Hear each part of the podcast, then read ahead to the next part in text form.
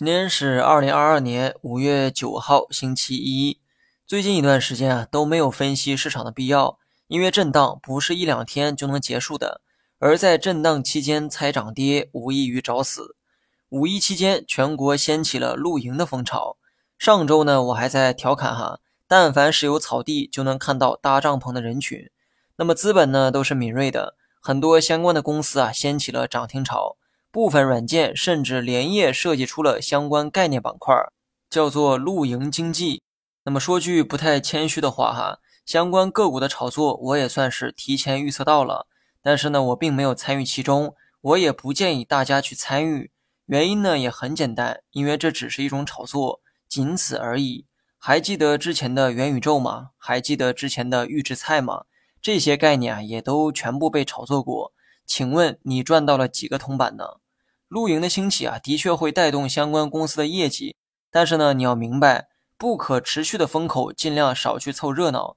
更何况，不少个股啊已经打出了连板，公司的业绩怕是赶不上股价涨得快啊。等多数人尝鲜过露营，等疫情逐渐得到控制，你觉得露营这门生意还能持续火爆下去吗？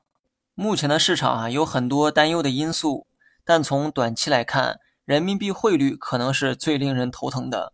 随着漂亮国一次一次的加息落地，毛爷爷贬值的速度也是越来越快。国内实施的是宽松的货币政策，我并不怀疑宽松的政策会贯穿全年。但是面对毛爷爷的快速贬值，短期来看，宽松政策的实施要有所收敛。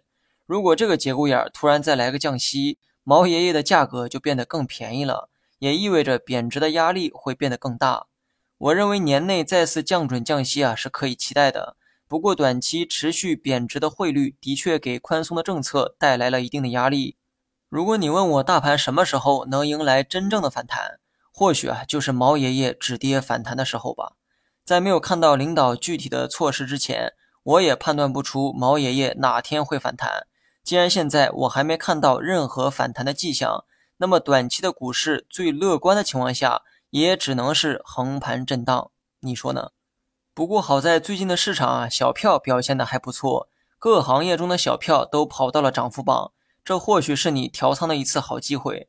但是呢，别误会哈，我不是让你选择小票，相反是想让你借这个机会弃小换大。小票涨得好，只是因为前期跌幅大的原因。你看一下科创板，前期跌的最多，短期反弹就会变得更加积极。但是呢，从长远来看，各行业中的小票不可能涨过龙头。既然市场给了你这样的一个机会，不妨借此优化一下你的持仓结构，多持有行业龙头是你跑赢市场的关键。好了，以上是全部内容，下期同一时间再见。